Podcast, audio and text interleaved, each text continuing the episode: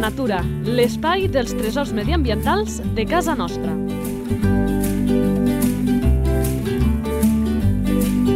Un espai conduït per Francesc Balanyà. Sant Tornem-hi, nosaltres eh, podem dir-ho així, no fallem amb aquesta cita ineludible per conèixer la fauna del nostre territori.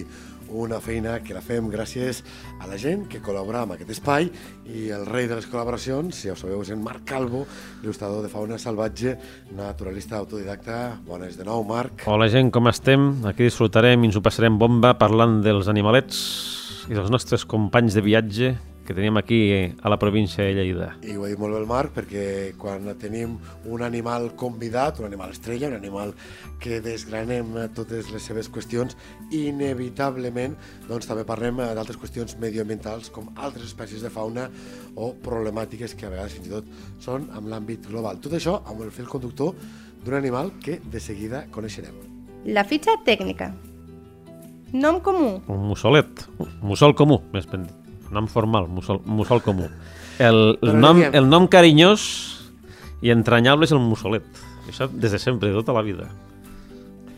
I el nom que no pot tindre cap variació, Nom El- científic. Atene noctua. ui, ui, a veure com, Atene noctua. millor dir-li mussolet que així no El ens... mussolet, que és més boniquet, que és més... Tots els amants de la natura i de l'ornitologia dels ocells ens, encara, ens encanta sentir la companyia del mussolet amb els seus xants de vespre, no? Esperança de vida. Eh, 20 anys. Alimentació. Insectes, sobretot a l'estiu. També menja ratolins, ocells petits, i consumeix sobretot a la nit, per la nit, per la nit, sí, sobretot els, els ratolins i les sagantanes i tot això ho consumeix per la nit. I de dia prefereix caçar insectes i que els engolleix sencer, no? Ja hem dit una cosa que trenca tòpics, eh? També menja cucs de terra. Eh, Però dic que pel dia caça, Sí. pot arribar a caçar. I al, al, a la nit es torna més atrevit. Es torna més vampiresco. Clar, Sí. suposo que... Ataca els ratolins, aquesta els ocells que estan dormint. Eh, Sí, exacte.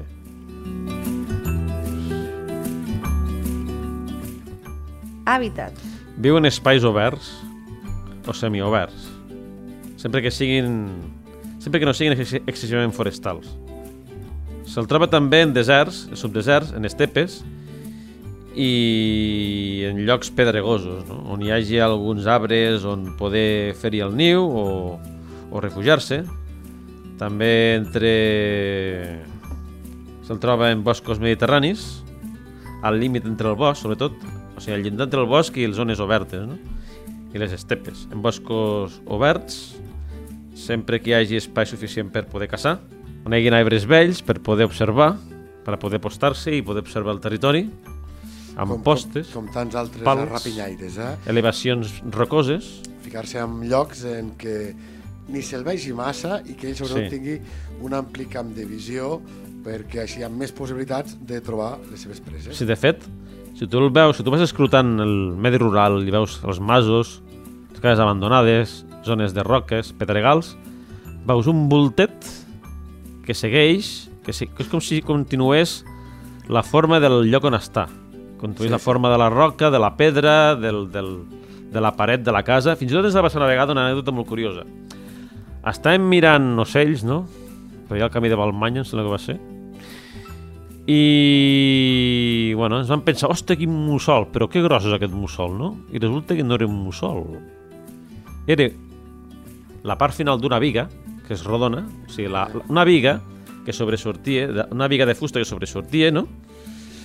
I de tallada, que semblava el cap, el cap del mussol, i després havia una mena de baldosa, tallada així en sec, una sec, seccionada diagonalment, semblava l'ala, i com si fos, estigués de perfil i girés el cap cap a... I es pensava que era el mussol. Sí, sí.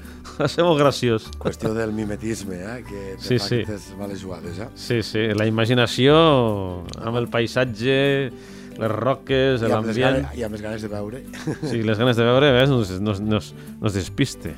Una mica podríem dir que aquesta posició del mussol a l'espera seria com la de l'aligot, que el veiem també doncs, a molts L'altre dia m'explicaven eh, l'Eloi de, lo del Pirineu que els aligots han canviat eh, aquestes atalaies i que ara són molt predominants de trobar, i per això en veiem moltíssims, els pals eh, dels filats elèctrics. Sí. M'explicava que, perquè jo li deia, ostres, aquest rapinyaire, l'aligot haurà pujat molt pel que fa a distribució, no? Sí, sí. I em deia quelcom així com, no, no és tant que hagi pujat, sinó que s'ha donat compte al cap del temps que aquests pals elèctrics que moltes vegades estan al costat de carreteres els cotxes fan dues coses que hi van passant. Uh -huh. Que o espanten alguna espècie, per tant ella detecta que està amagada i la caça, o fins i tot la xafen, la fereixen i llavors li és fàcil caçar-la. Eh, simbiosi amb els vehicles, que moltes vegades Sí, espanten la, com la els fauna. cops, no? No, com els corps, exacte, o les garces, Què? que ens en fem un fart de veure Sí. que estan allà picotejant algun animal que un cotxe ha Sí, els cadàvers dels conills, altres ocells, no? Fins i tot el pardal, a vegades, aprofita el pap dels cadàvers d'ocells per menjar-se el gra que conté dintre. Fins a, fins, a, fins a aquest punt arriben algunes espècies. I bé, Hi ha més cosetes, eh, d'aquest punt. sí, encara n'hi ha per donar i prendre. També aprofita els forats de carells dels picots, construccions abandonades en les cases dels pobles, els forats dels taulats, i és un habitant típic de, del medi rural, no? Es veu que el medi rural l'ha favorit molt, sobretot el medi rural que no està excessivament mecanitzat ni tecnificat. I, bueno, i els conreus alternats amb arbredes i murs de pedra que també utilitza per, per guaitar no? i per refugiar-se. Seria una mica, entenc, eh, no sé si s'assembla gaire, al xut. El xot, eh? Per- El xot. El xot és més, arbor, és més arbori que el, que el mussolet. I bueno, també utilitza pues, això, eh, refugios del terra, no? A vegades va obligat a refugiar al terra. Aprofita els forats dels conills, per exemple. I altres rosegadors, eh? Actualment està molt dispers en, en paisatges humanitzats, on se, on se troba molt còmode, ja que les zones obertes, arbustives i d'arbres dispersos, creades pels grans ramats d'herbívors ancestrals, d'herbívors salvatges, han desaparegut. És, on, és, lo que, és la funció que feia la gran megafauna aquí a Euràsia, que gràcies a la seva acció prostejadora afavoria l'hàbitat d'altres espècies. A la zona tropical la seva distribució aprofita els termiters per, per, per, per, per nidificar. No? I a les zones mediterrànies aprofita sobretot el, els conreus d'altres d'altres arbres, no? Ai, de les oliveres, d'ametllers i, i de vinyes, no? Amb boscos densos al límit dels camps i amb boscos adevesats d'alzines i sureres. Sí, sí.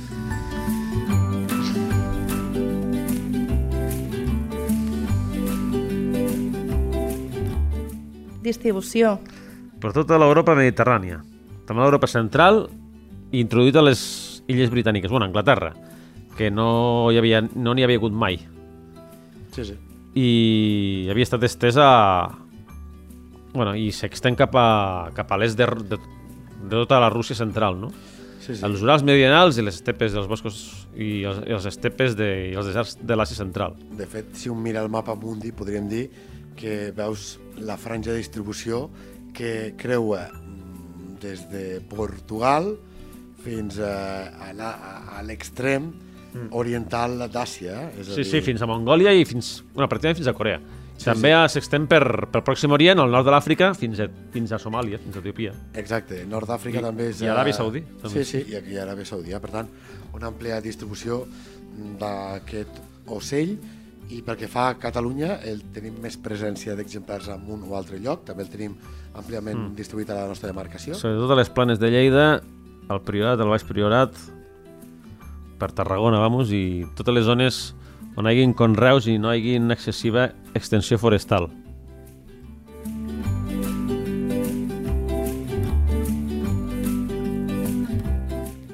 Activitat.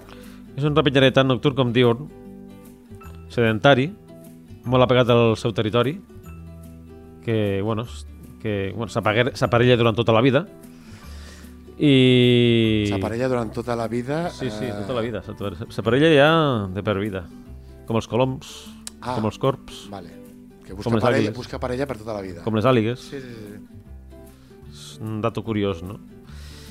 bueno, romanços ja en el seu territori, apostat des de des d'un mur o des d'una pedra o des de pals, des d'arbres vells, des de el teulat des d'algunes cases, des de roquissars, i des de també aprofitar els teulats, sí, com ja dèiem abans, teulats d'edificacions abandonades i antics masos i graners, no?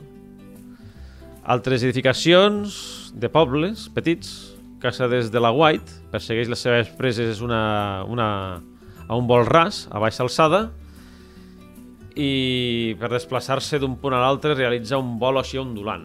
És diferent del, del vol de caça. El vol de caça és més recte, més rasant i més ràpid. En canvi, per desplaçar-se és un vol més suau, més ondulant, no tan ràpid. Sí, i com molts dels- estrigiformes, els estrigiformes són el nom que designa la família dels mussols. Doncs defensa el seu territori amb molta valentia. És- És característic de moltes espècies de mussols, molt agressiu, amb molta agressivitat. Planta cara a tots els petits carnívors que s'adancen al seu niu, com, a, com les mosteles, les ginetes o les gardunyes, no? La femella per això és més vulnerable i pot acabar, quan encuba els ous, pot acabar presa de- d'aquests depredadors, sobretot de les fagines. O de la Marta, sobretot. I, bueno, i mentre està parat, els seus, els seus punts de white eh, realitza nombroses reverències i inclinacions amb el cap per marcar el territori. És, mo és molt, molt mòbil aquest. Fa, de, fa molts moviments amb el cap i amb les i amb inclinacions del seu cos per marcar la seva presència. ara el so va marxant perquè el Marc està imitant aquest, Sí. aquest moviment, eh? De, Puja baixa. de pujar i baixar eh? en vertical Sí. el, el, el cap. Que... Que... el cos. Com? Flexiona les potes, també. Sí, flexiona exacte, també. No Estira i només el- flexiona les potes. que això no és pas l'únic eh, familiar eh, que ho fa de, del mussol, algun més ho fa, poder del xut, eh, algun més em sona que ho fa, ara... No sé, en qualsevol cas, per què ho deu fer? Ah, vaig especular absolutament. Calcular les distàncies No, és per comunicar-se a distància. és per comunicar-se a distància? Sí, per comunicar-se a distància i per donar la seva presència, per donar nota a la seva presència, per marcar, per marcar el territori, a part del cant també, que també utilitza el cant per, per marcar el territori. Ah, caram. Sí, sí. Sí, sí.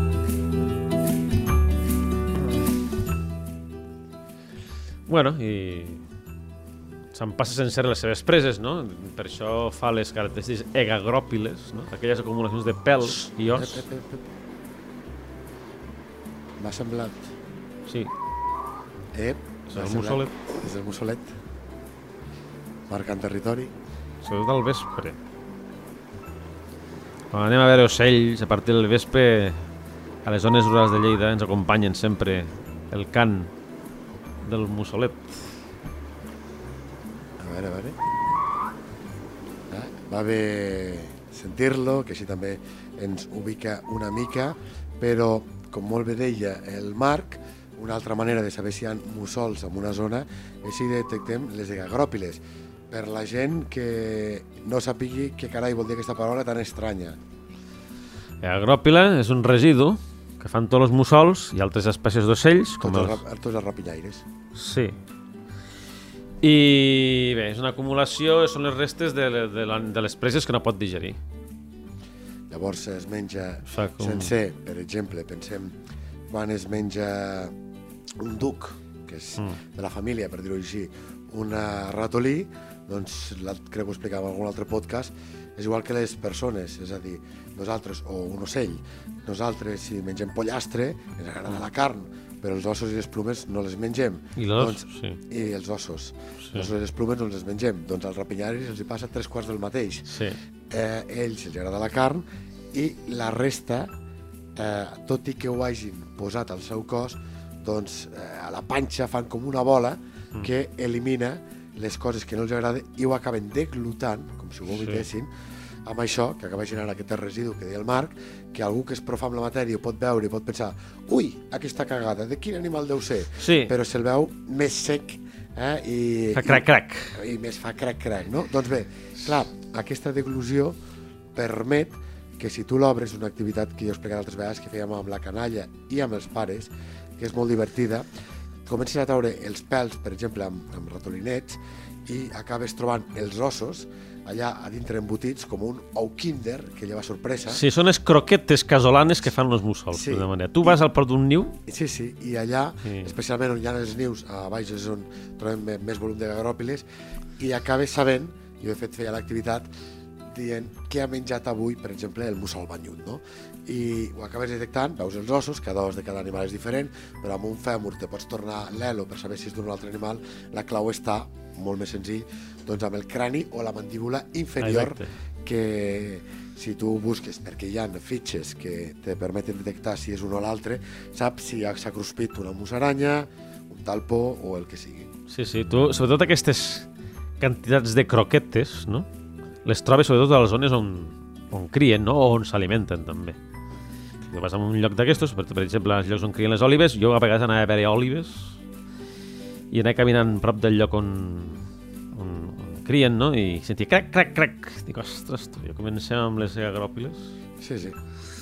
I És, bé. és, ben, és ben divertit. Eh? De fet, eh, alguna vegada, passa que amb l'activitat amb nens mai se'ns tira el temps a sobre, però anar muntant l'esquelet de, de l'animal en qüestió. Eh? També, si el busqueu, Sí, vas sí. fent allà un croquis i acabes muntant eh, l'esquelet de, És, el, són los, és treballs forenses escatològics, no? Sí, sí, si a algú li agrada CSI, doncs això és de CSI natura. Eh? Sí, sí, sí. Fer de forense, pues va bé.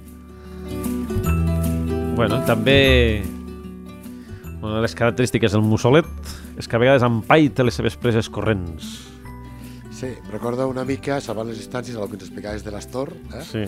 Que, que visualitzar allò amb les ales recollides i amb les potes, tac, tac, tac, tac, a córrer darrere de, Sí, sí. i a empaitar eh, aquestes preses, suposo, més Sí. terrestres. A vegades també quan té el refugi al terra, pues, quan veu algú, pues, va corrents de pressa i corrents per amagar-se el seu cau. I també fa saltirons. És molt graciós. A vegades va corrent i fot saltirons. Sí, sí, sí, sí, sí, sí, sí. Sí, després se queda amagat allí, veus mig cap que et mira allí, de fit a fit, i després que se torna, torna a fer les, les, les típics moviments de cap. Sí, sí. així, com si fos una molla. sí. És el follet de, del camp.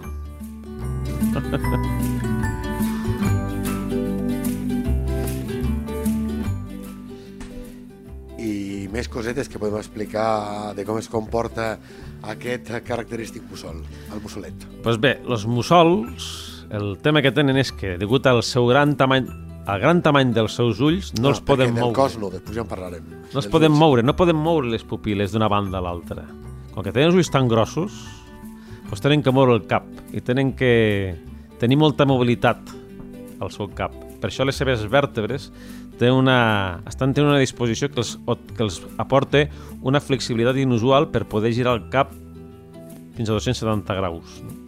És allò que diem que un mussol gira 360 graus, però realment... Ah, 360 no, graus. 300 sí, sí, sí, 360 graus.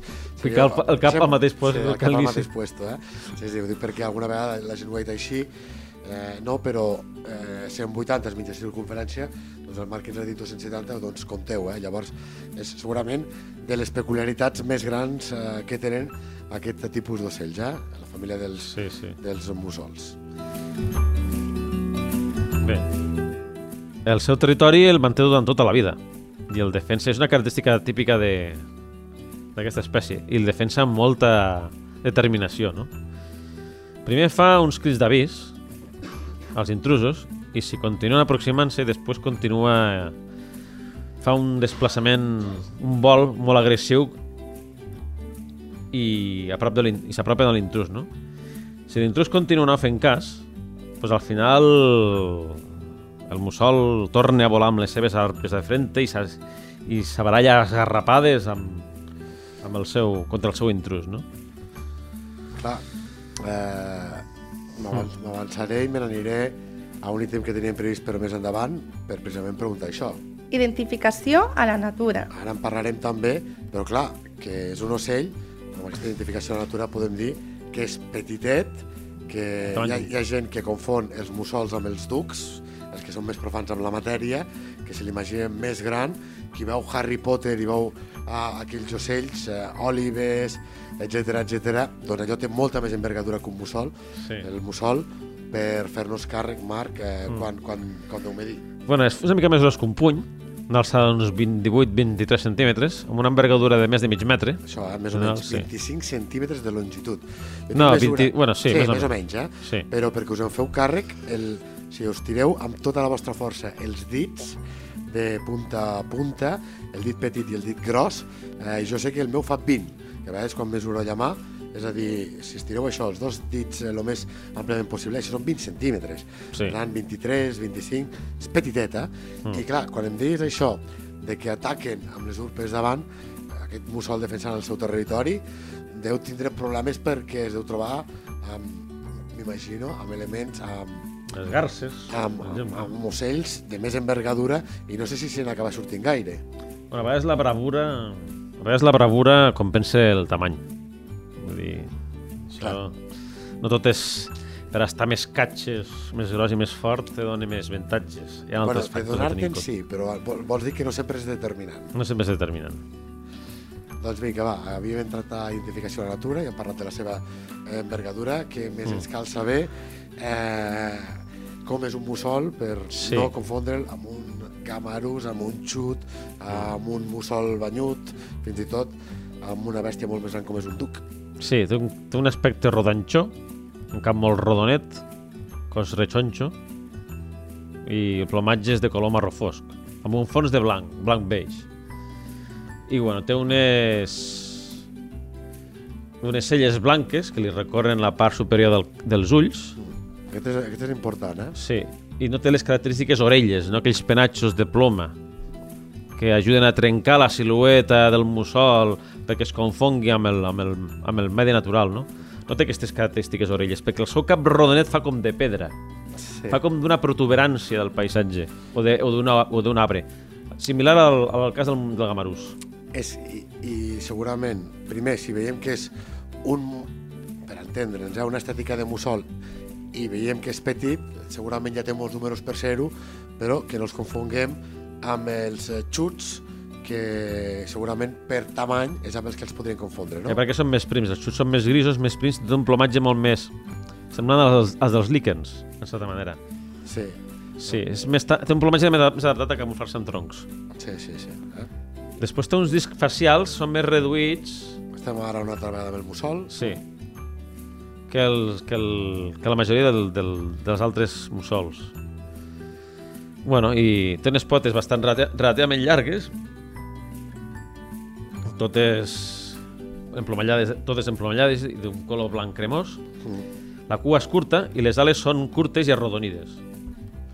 Els ulls, això sí cal tenir molt en compte perquè és molt característic d'ell, són d'un color groc clar llimo, amb pupil·les negres. De color groc clar, no són ni taronges, ni negres, ni res d'això. Són grocs, groc allimonat.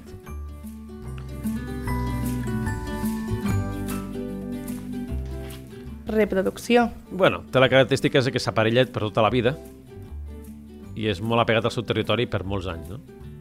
Allò de que és un arbre. Recordem això, eh? Sí. sí. S'aparella per tota la vida, ho dic perquè després en farem alguna referència a la natura a punta de llengua. Això passa amb els lloros també, amb els coloms, amb els corbs, amb les àguiles, amb altres espècies de mussols. Sembla que també amb les cigonyes. Sí, amb cigonyes i altres espècies també passa. Bueno, crien arbres buits en una escletxa, en una roca, en runes, en graners rurals, en edificis poc utilitzats, en forats al terra, que també us utilitzen a la vegada, les puputs i els gats blaus. L'època de sol comença al març o a l'abril. El mussol es torna llavors molt cridaner. Amb la veu fa tantes transformacions que deixen sorprès als, a la gent que l'escolta, no? Fa moltes canvis de, to, de, de to i de, de timbre i, i d'intensitat. I, bueno, el principal cant de zel és un cant trinat, matissat amb, i més lent, no? Realitza la posta a finals d'abril, d'abril a principis de maig, i al sud ho fa més aviat encara. També pot realitzar postes de substitució quan no és necessari, i la... Què vol dir postes de substitució? Sí, quan van mal dades. Ja sigui per falta d'alimentació, ja sigui per algun problema de l'ambient. O que els hagin depredat els ous? Sí, amb- també, sí, exacte. La incubació dura uns 28 dies i la femella incuba els ous sola mentre és alimentada pel mascle. curiositats. que a més té a veure una mica amb el que parlàvem de la reproducció. Sí, la femella està tan implicada en l'incubació, està tan aclofada allí, que no fa cap moviment, no, faria, no fa absolutament res per deixar els ous, no pensa fer res per deixar, per deixar els ous, fins al punt que la podries agafar la mà. I llavors és quan és més vulnerable als atacs dels depredadors. Doncs ja que parlem de curiositats, recorda el nom científic? Atene noctua. Atene noctua. Eh, Noctua ens imaginem de què ve, tot i que m'imagino, eh, jo ja sabeu que de llatí poca cosa, però la primera part, Atene. de què ve? Això dels grecs. Vas bé? Dels grecs de, de la ciutat. A l'antiga Grècia, És l'emblema d'Atenes. Exacte, era l'animal sagrat de la deessa Atena. Ai, Atenea. doncs no havia dit Atenes jo. Sí, sí, de la qual, per ser, amb aquesta antiga Grècia, l'animal sagrat de la seva deessa Atena, d'aquí ve el seu nom científic, perquè és el símbol també de la ciutat, com molt bé deies, Marc, d'Atenes. És per això que moltes monedes porten encara cunyada al revers de la imatge d'aquest animal, incloent-hi amb aquestes monedes que dèiem vinculades a Grècia, els actuals euros grecs. Eh? Exacte. Sí, era un animal, bueno, i no solament amb els grecs, amb altres cultures era el símbol de coneixement, de sabidoria. Sí.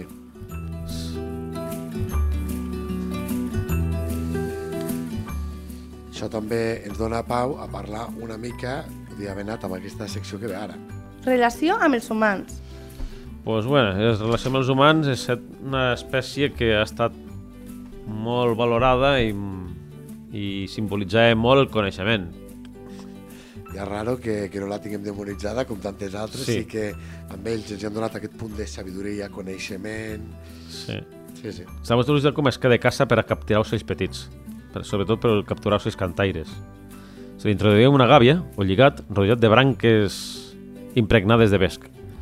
Llavors venien un munt d'ocells per escridassar-lo, per fotre-li bulla al mussol, i llavors no podien aixecar el vol i es quedaven enganxats per les potes i per les ales.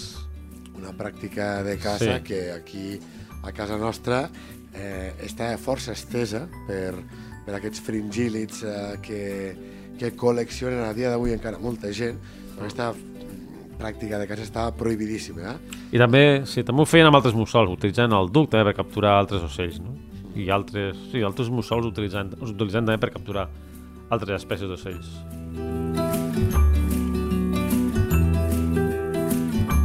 Problemàtiques. Clar, veurem si són gaire greus, però abans, eh, quan parlàvem d'aquesta distribució, sent tan àmplia les problemàtiques que hi puguin haver, si és que, si és que n'hi ha d'importants, segurament no ho són tant, perquè quan un veu una àmplia distribució de l'espècie és que... És, és més un aliat que un problemàtic, perquè és un controlador de rosegadors i d'ocells granívors, d'insectes, és un aliat de l'agricultor.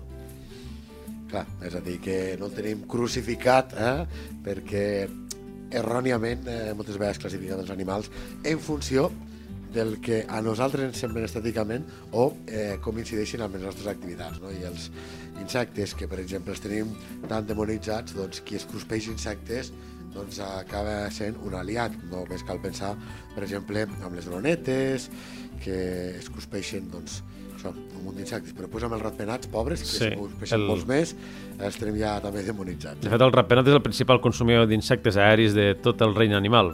I aquí és la- l'excepció. Que Estalviem- No som coherents ni, ni amb aquestes coses. Eh, estalviem molèsties nocturnes amb els mosquits. Sí, sí, sí.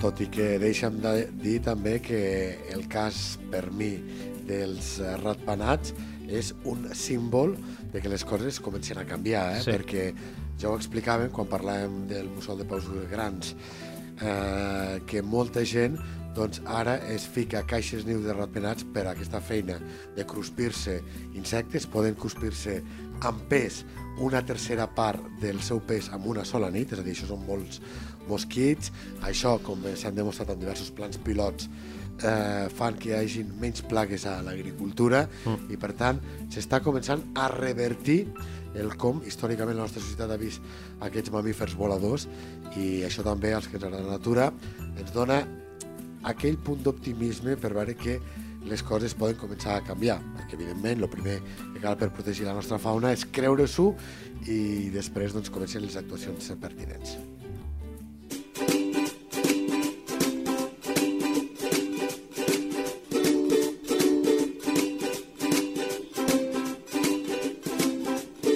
Sabies que... Quan aquests animals estan atrapats en trampes o es capturen amb xarxes japoneses o com qualsevol... que estan que prohibidíssimes. estan prohibidíssimes. Quan els alliberen, fa un vol circular i gira el dors aproximant-se al seu alliberador com si li volgués donar les gràcies. O sigui, dona la volta, se'n va volant, dona la volta i després gira, gira el seu dors mostrant la seva panxa i les ales com si volgués donar les gràcies i la despedida. Com si es volgués despedir i donar-te les gràcies. Ah, caram. Sí, sí, això m'ho va explicar sobretot un amic meu que era abans de veure ocells, que, bueno, que havia trobat amb mussols, amb més d'una vegada mussols atrapats, els deixa anar i li fan el mateix gesto sempre. I dic, hòstia, és que si em volgués donar les gràcies. I dic, i això... Que segur que el motiu aquest no deu ser. No deu ser, però és molt simbòlic. Però és molt simbòlic. Molt simbòlic, sí. Hi ha moltes circumstàncies no m'ho he vist, això. Clar. Comportaments d'aquestos segurament és el que li atribueixen després aquesta etiqueta que dèiem que moltes cultures el tenen com un animal de, de, de saviesa. Ara, a saber el motiu real de per què passa, perquè per exemple amb els coloms, eh, quan aixequen el vol i si un allibera pel que sigui, eh, els coloms a l'aire fan tres toms abans d'iniciar la seva ruta, que és una, Sí. una forma d'autogeolocalitzar el punt on estan i agafar via. Eh, clar, si això ho sabem amb els coloms, amb el mussol, a millor se sap científicament, nosaltres no ho sabem, mm. té una altra explicació, però clar, som humans, quan alguna cosa no la sabem, Sí. eh, busquem una explicació, eh? Això ja ve de la prehistòria. Eh? No, Hi ha moltes situacions en què els animals saben distingir la gent més escandalosa de la més respectuosa. Això passa, Sí, sí. això passa. En fi, ens quedarem, ens quedarem amb el dubte.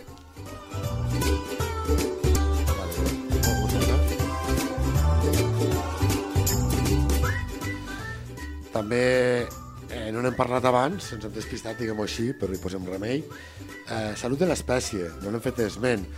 Mm, clar, és el que dic moltes vegades. Veient l'àmplia distribució que veus amb els mapes on t'indiquen on trobem aquests exemplars fa que a priori un s'imagini que es trobi en bona salut, però a vegades els mapes ens enganyen, és així, Marc? Sí, segons les condicions en què es troba en cada regió geogràfica. Per exemple, en alguns països, sobretot centroeuropeus, com Àustria, Alemanya, Polònia, Països Baixos, on l'agricultura allí s'ha tecnificat més que en altres llocs, doncs s'han eliminat, ha, ha, ha, inf- ha reduït la població i la densitat de mussol comú fins al punt en què en moltes zones d'Alemanya, almenys fins feia relativament poc, no n'havia, havia desaparegut perquè s'havien destruït arbres, marges de camps, s'havien destrossat murs, construccions tradicionals de, dels camps on on separaven i es delimitaven diferents àrees i això donaven refugi a altres espècies, no? I també amb destrucció de- d'habita- d'habitat- d'habitatges antics. Ah. És per tenir la mania aquesta de polir tant el paisatge, tenir-la tan Sí, sí. Una de les coses que net sorprèn que la, no... tan es- asèptic que... Sí. a la canalla, inclús als, als adults, eh, això que explico ara m'hi hauré trobat no una, sinó infinitat de vegades que al bosc, com per exemple nosaltres fèiem rutes de natura, havia gent que deia, ostres, aquest arbre mort caldria traure'l. Josep, Error, gran error. gran error. Eh, però jo entenc, eh, que la gent eh, veu el bosc com si fos un jardí i pensa, ostres, això si ho traguéssim quedaria més bonic i fins i tot com si fessis un favor a, a la resta d'espècies, tant de flora com de fauna, no? no els arbres, eh, però no només, els arbres morts, per exemple, els picots hi van a buscar el menjar i poden fer no només els arbres, sinó vegades la part morta d'un arbre que té aquells troncs que deriven, que s'ha trencat, estan secs, però la resta de l'arbre està viu, doncs són font d'aliment i són font d'hàbitats, eh? Això és important de, Sí, de saber. és un mal hàbit que tenen amb moltes aprofitaments forestals i, de- i pràctiques de silvicultura d'eliminar arbres vells, arbres morts, troncs caiguts, branques, la virosta, Sí, sí. per allò, i alguns fins i tot per temes de- d'incendis o així, arriben a un, massa, a un extrem massa, massa, massa gran, no? d'eliminar massa massa arbustos, massa És una, caiguts, una massa... bona pràctica de silvícola, i recordo que parlàvem amb una persona, no en aquest espai, sinó amb altres, que feien competicions a nivell, fent eh, com un mundial de silvicultura, Ja. ell hi va cada any, i deia, nosaltres cada any quedem últims.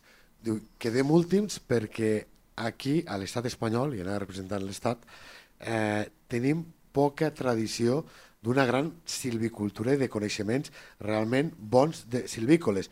Nosaltres som els millors d'aquí, però som els pitjors d'Europa. Diu, veus als altres països nòrdics i tal, que saben tantes coses, que van tan fil per randa de lo que és la gestió forestal, que nosaltres, que ens ho creiem, que ho estudiem, que tal, cada any fem el ridícul, m'ho deia rient, eh, però és que si nosaltres ens comparem eh, amb la gent d'aquí, doncs som les estrelles, no? però ens queda molt per aprendre eh, i per aplicar als nostres boscos. De fet, aquesta és, com a país, com a Catalunya, un dels grans reptes que ens ha dit també el mateix Departament d'Acció Climàtica, els anteriors departaments, llavors eh, anomenats eh, d'Agricultura, que del bosc, un, n'hem de saber extraure més profit econòmic, perquè després paral·lelament ja aniran eh, vinculades pràctiques silvícoles i quan tu veus el bosc com un recurs i saps que al bosc cal respectar absolutament eh, tot el que sé, eh, tothom qui habita, plantes i animals, eh, fongs també, bolets, etc etc. Doncs segurament eh, és una simbiosi que es reforça com passa en tants altres llocs d'Europa. I aquí a Catalunya tenim un repte pendent que no només segueix pendent, sinó que va a l'alça perquè, també ho he dit altres vegades, aquest augment de massa de boscos i bosquins del 30 i poc per cent fa 10 anys amb pràcticament el 70% que tenim actualment, doncs fa que encara sigui més necessari eh, entrar i potenciar aquestes pràctiques silvícoles. Que, a més a més, els boscos no solament són una font molt diversa de recursos, no solament de fusta. No, no, un munt de coses, clar, clar. Mira, sense anar gaire més lluny, eh? Plantes medicinals, bolets, turisme, Sí, sí, sí, absolutament. caça, Conteu que les torres de l'Horta de Lleida, observació de fauna, sí, sí. sí, sí, que provenim d'allà, que tenim família, eh, que hem fet activitats amb canalla, arran dels coneixements també, i dels estudis eh, fets amb això, parlo de les torres de l'Horta de Lleida, però això és clonable a molts altres indrets del país, inclús d'Europa, però l'Horta de Lleida penso que s'accentua, teníem eh, els que som de la partida de Granyana és perquè la gent mantengui el barri, partida és com una partició d'aquesta Lleida no urbana, doncs a, a la partida de Granyana, que està al nord de la ciutat, està just al costat del riu, del riu Segre, tota, tot allò era bosc de ribera, en la part del camí que divideix la partida, i a la part esquerra, pujant de la ciutat de Lleida cap amunt, riu amunt, i allò tot era bosc forestal, mm. era bosc de ribera. De fet, la mitjana se li deia a tot allò, no al parc, al parc municipal. I d'allà, i d'allà, la meva mare, els meus tiets, el meu padrí, ens explicaven que era habitual anar-hi a buscar aliments de tota índole i Sí, recursos exacte. per l'autosuficiència alimentària d'aquestes torres que fixeu-vos que a dia d'avui jo des del pont de Pardinyes, el pont més al nord que queda de la ciutat, fins a aquesta torre amb cotxe tardo 5 minuts, però abans aquest tram que s'havia de fer doncs, amb carro caminant era un risc per bandolers, etc Sí. etc. i poc s'anava a la ciutat pel risc que correies de que o els camins estaven en mal estat, que es trenqués el carro, que es fes mal la mula, que era la inversió de tota la vida, i per tant el bosc tenia un paper importantíssim, no fa tant, per això parlo dels meus padrins, i de la meva mare quan era jove, eh, amb el tema de l'autosuficiència. I en dos dies això ha canviat Exacte, radicalment. radicalment. Eh? Sí, sí. I a, Per tant, els i boscos... a part, una altra cosa que cal esmentar. Tant en boscos com altres medis naturals, inclús el medi rural, és un, dipo- és un pòsit d'informació, de cultura, de coneixements, Absolutament. que no solament De lleure. dona ingressos a través dels bolits i productes alimentaris, sinó també a través d'activitats didàctiques. Activitats, Un servidor porta tota la vida fent-ho. exacte, medioambientals, Sí, sí. d'educació medioambiental sí, sí. i de turisme, també. sí, sí, sí. És patrimoni cultural, també. I recordem que mm, alguns, eh, jo fa temps que ho dic, no sé si en aquest espai, però hem de recordar, que jo crec que això dintre, potser, ser una mica pessimista, dintre de dues dècades, una dècada, eh, tothom ho veurà normal i ara ho tenim molt oblidat, Lleida està en un lloc privilegiat, no, lo següent, de turisme ornitològic a nivell del món. L'ornitòleg més famós, eh, mai me'n recordo del nom, ha dit a diverses entrevistes Exacte. eh, de diversos mitjans del món, quan li pregunten escolta, vostè quin lloc recomanaria per fer turisme ornitològic? Ell deia que evidentment hi ha molts llocs, de la pesca i tal, però que segurament el més interessant és fer la ruta que va de nord a sud o de sud a nord, com vulgueu, però on vulgueu començar, que és des de l'Alt Pirineu lleidatà fins al Delta de l'Ebre, perquè amb aquests pocs quilòmetres... Passant per les mans veus- de Lleida.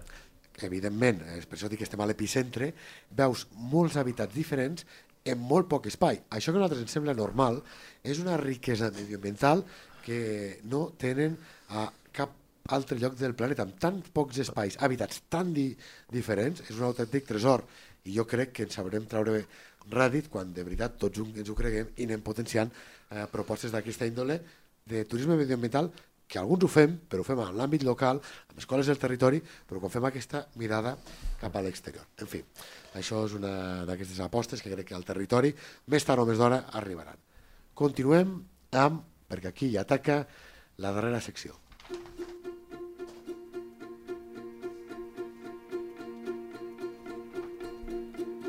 Natura a punta de llengua.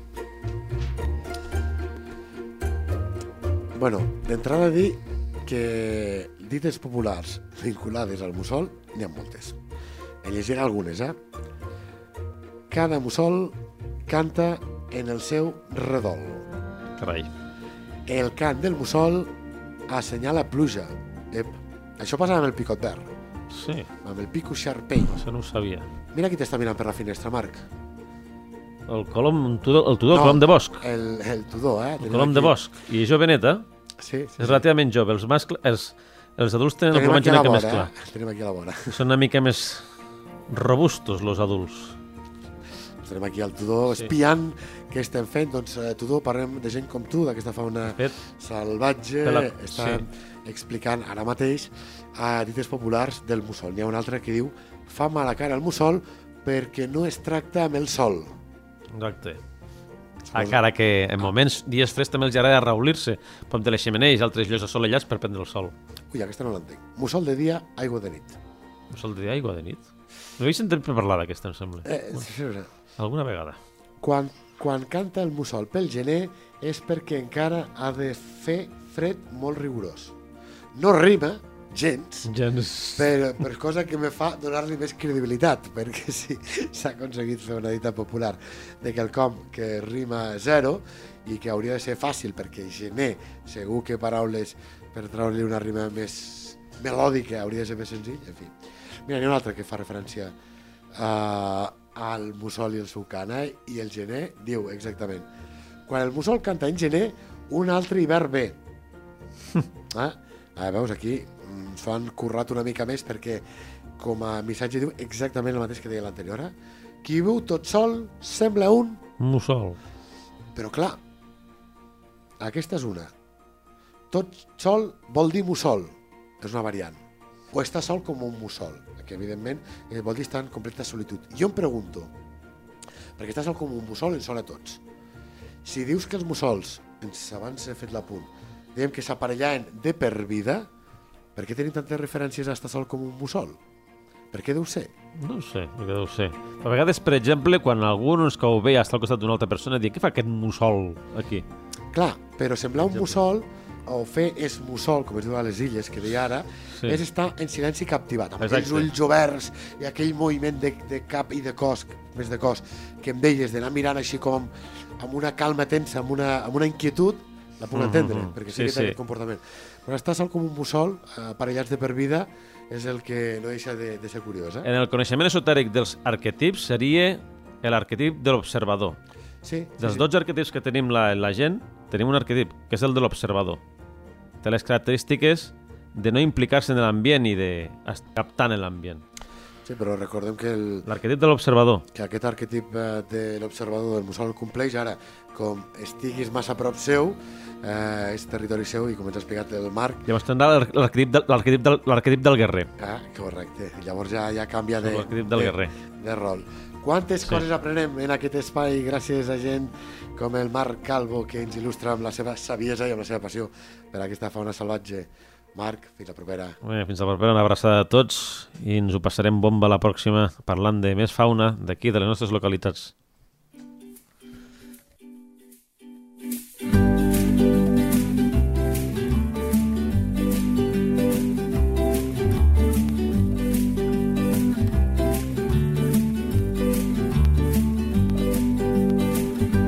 La teva entitat vol explicar un tresor de casa nostra? Un animal, una planta o un indret? Si és així, envia un correu a lleida24 arroba lleida24.cat. Lleida Natura, l'espai dels tresors mediambientals de casa nostra. Un espai conduït per Francesc Balanyà.